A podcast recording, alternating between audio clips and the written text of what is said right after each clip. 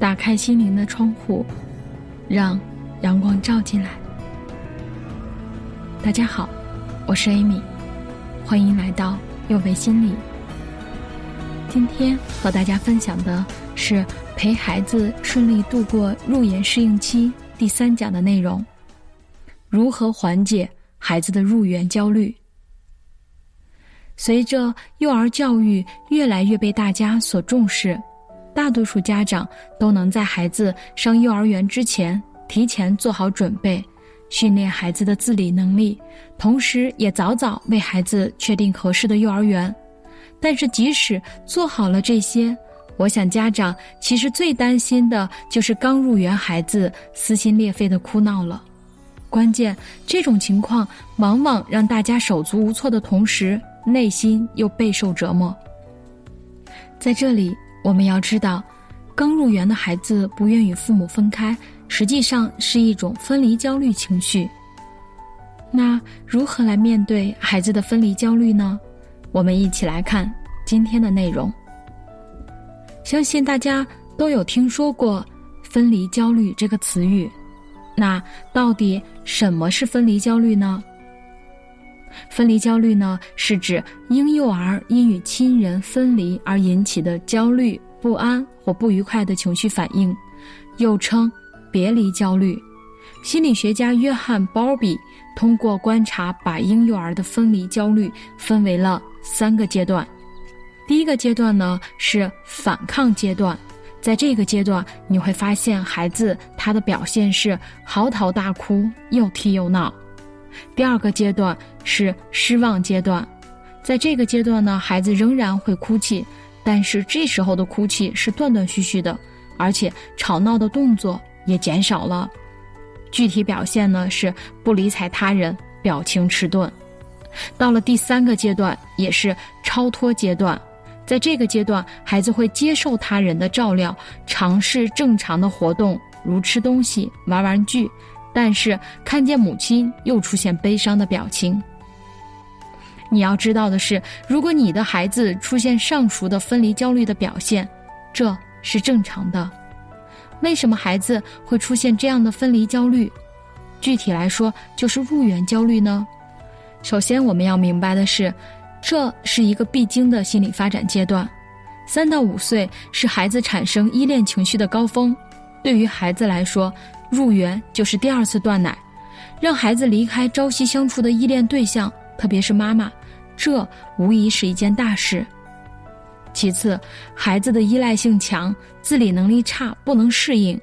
如果孩子依赖性强，事事都要依赖父母或者家里的其他照顾者去做，而幼儿园的要求是自己能够照顾自己，例如孩子要自己吃饭、穿衣等等。有些孩子没有自己照顾自己的经历，不知道该怎么办，所以呢，在幼儿园就不适应，导致说起去幼儿园就会哭闹。还有呢，在幼儿园里没有了特别关注的失落，在家里孩子常常是家庭的中心，孩子渴了、饿了，他的一个动作、眼神都牵动着爸爸妈妈、爷爷奶奶的心，能及时得到关注和照顾。而在幼儿园，老师要面对很多的孩子，那这个时候他就可能得不到在家里的特别关注了。第四个方面，我们说从客观来说，陌生的幼儿园环境也会让孩子感受到焦虑。孩子在入园前一直以家庭生活为中心，跟家里熟悉的人来往，从家庭生活一下子转到幼儿园生活。面对陌生的外在环境、陌生的老师和小朋友，孩子容易产生害怕和不适应的现象。第五个原因呢，如果在幼儿的成长过程中频繁的更换照顾者，也会造成孩子的分离焦虑和不安全感，因为他不能和照顾者建立良好的适应关系和信任，他不知道面前的这个老师什么时候也会离开他。最后一方面的原因呢，是作息规律和生活习惯的改变。入园前的作息规律和生活习惯，如果和幼儿园的要求有很大的不同，这样的话，孩子对幼儿园的生活确实需要一段时间来适应。入园前，一些孩子的交往都是被动的，家长常常把孩子照顾得无微不至；而在幼儿园，相对来说，孩子需要主动说出自己的需求，主动与其他孩子交往，而不是被动等待。幼儿园的生活需要孩子有一定的社会交往能力。以上呢，我们从六个方面分析了孩子出现分离焦虑的原因。那我们就可以从这些方面入手，来考虑如何缓解孩子分离焦虑的情绪，缩短孩子的入园不适应期，让孩子对幼儿园产生归属感。具体来说，家长可以从以下这几个方面着手。第一个，温柔的坚持。一般来说，入园适应期需要维持一到两个月。知道了，这是一个一般规律，家长就要沉下气来，陪孩子一起坚持。但是，往往家长在看到别的孩子都不哭不闹了，可是自己的孩子还是哭天喊地的时候，就会有一些不淡定了。要知道，孩子与孩子也是不一样的，有的孩子适应能力强，有的孩子适应能力稍弱一些。这个时候，不能批评孩子懦弱不听话。越是这样，越要温柔的坚持。三天打鱼两天晒网更是不可取，只会更加延长这个适应的过程。要知道，早期的分离焦虑如果没有正确的度过，孩子成年以后就会出现适应不良的几率也就越大。第二个家长要注意的就是，我们要用正确的方法询问孩子在幼儿园发生的事。相信第一天送孩子去幼儿园，妈妈们会一整天提心吊胆。孩子吃饭了吗？他是不是还在哭？老师有没有安慰他？一连串的猜测中，好不容易熬到下午放学，见到孩子的那一瞬间，有太多的问题想问孩子：你中午睡着了吗？老师凶不凶呢？有没有小朋友欺负你呢？幼儿园的饭好吃吗？但是这些焦急的询问只会加重孩子对幼儿园不好的印象，会让他觉得幼儿园一定是一个什么可怕的地方，要不然妈妈怎么会问我这些问题呢？很多时候，一开始孩子由于都是在紧张中度过的，可能很难记清楚幼儿园发生的每一个细节，经常会出现一问三不知的情况。但是呢，也有好多家长都会给我反馈啊，我的孩子怎么都到大班了？问起你在幼儿园发生了什么或者学了什么的时候，他还是什么都不知道，感觉他是不是上了个假学？其实这可能是你询问的方式不正确。每一个人都不喜欢盘查式的询问，孩子也一样，他会感觉到自己被监视。对于低龄段的幼儿。角色扮演和情景再现的方式更适合。一般幼儿园在吃饭前都会有相应的儿歌，家长可以提前问一下老师，记住这些内容。当我们在家里吃饭的时候，妈妈也可以这样引导家人：要吃饭了，我们先去排个队洗手，好不好？爸爸妈妈和我们的小朋友也可以学着在幼儿园的样子，拉着小火车，让孩子坐火车头，一起把小火车开到卫生间，排队轮流洗手，然后开着小火车再回到餐桌前。可以学着幼儿园的样子，大家一起说一遍吃饭前的儿歌。我相信，当你在做这一套动作的时候，我们的小朋友一定会很惊讶的。他会很惊奇，你怎么也知道这些？而我们呢？这个时候也需要适当的假装忘掉一两句儿歌的内容，孩子一定会很骄傲的给我们补充上，他会觉得自己比爸爸妈妈还厉害。这个时候，我们还可以进一步和孩子说：我们小时候都没有学过这么有意思的儿歌，你去了幼儿园，记下这些有意思的儿歌，回来给爸爸妈妈教哦。这个年龄段的孩子往往呢会好为人师，他会认真的去学习幼儿园的游戏和儿歌，回来给爸爸妈妈来教。这样一来，也能让孩子带着任务去幼儿园，会让他忘掉一部分焦虑和紧张。要缓解孩子的入园焦虑，第三点可以做的就是让孩子感受到爱。孩子之所以会产生分离焦虑，是因为他与最亲近的人分离时，感到自己被抛弃。如果家长能够传递给孩子这样的信息：“妈妈是爱你的，妈妈也会想你的。幼儿园一放学，妈妈就会来接你。”这会大大减少孩子的担忧和恐惧。在这里，特别不提倡两种行为：一种呢是用上幼儿园去威胁孩子。经常听到家长吓唬自己的孩子说：“再不听话就送你去幼儿园，不好好吃饭，让幼儿园的老师批评去。”这样的说法会让孩子觉得上幼儿园是一种惩罚，而幼儿园的老师都会很厉害。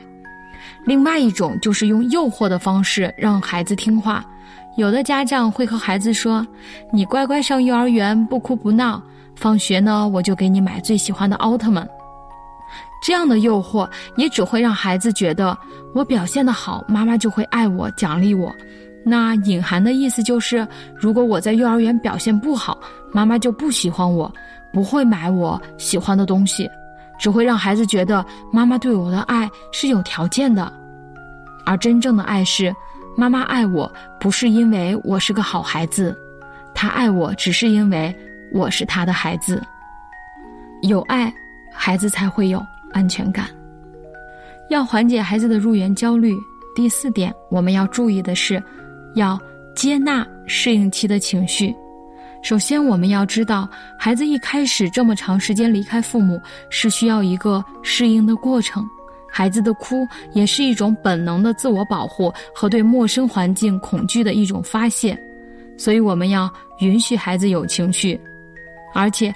在孩子初入园的阶段，家长会发现，即使把孩子从幼儿园接回家，孩子的脾气明显变大。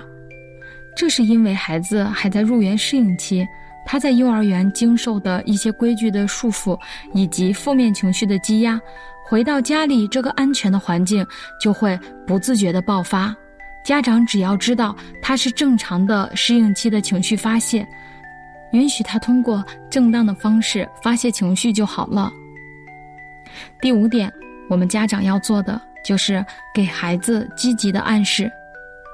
在孩子表现出悲伤和不自信的状态时，家长要学会给孩子打气。妈妈知道你每次吃完饭就会自己把餐具送回去了。幼儿园的老师都很喜欢你，幼儿园的小朋友也都想跟你一起玩。切记不可给孩子贴上标签，说我家孩子天生就胆小，或者说我家孩子见到陌生人就会躲。最后呢，在这里给大家分享两个小技巧，可以作为和孩子之间的小秘密。想了一个好办法，你把你的小手伸出来，妈妈给你变个魔法，然后亲亲孩子的手心，让孩子快速把手攥住，告诉孩子。妈妈在你的手心里留下了一个有魔法的亲亲。如果在幼儿园的时候你想妈妈了，你就用这个手摸摸你的小脸蛋，就像妈妈在亲你一样。今天你就带着这个魔法亲亲去幼儿园，怎么样？孩子虽然一想到要和妈妈分开，仍然会忍不住伤心，但是这个暗示会让孩子好奇，所以暂时会减轻孩子的焦虑。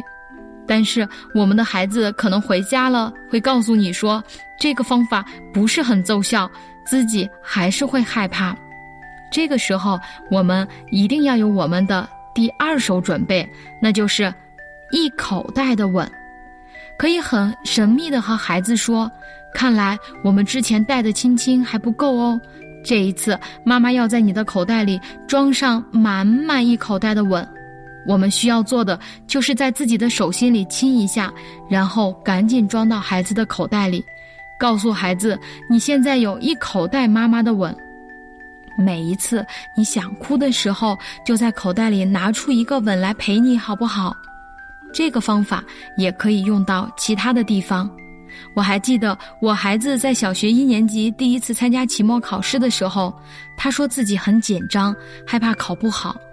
我说呀，其实你平时学得很扎实了，只要细心的去做题的话，一定没问题的。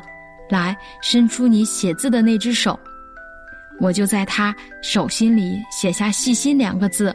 告诉他用这只写着细心的手去答题，一定会很细心的。其实呢，这是一个心理暗示，同时呢，也能缓解孩子的焦虑。所以我们在亲子教育的过程中，用到一些这样的小技巧，可以让我们有事半功倍的效果。那孩子多长时间可以适应幼儿园的生活呢？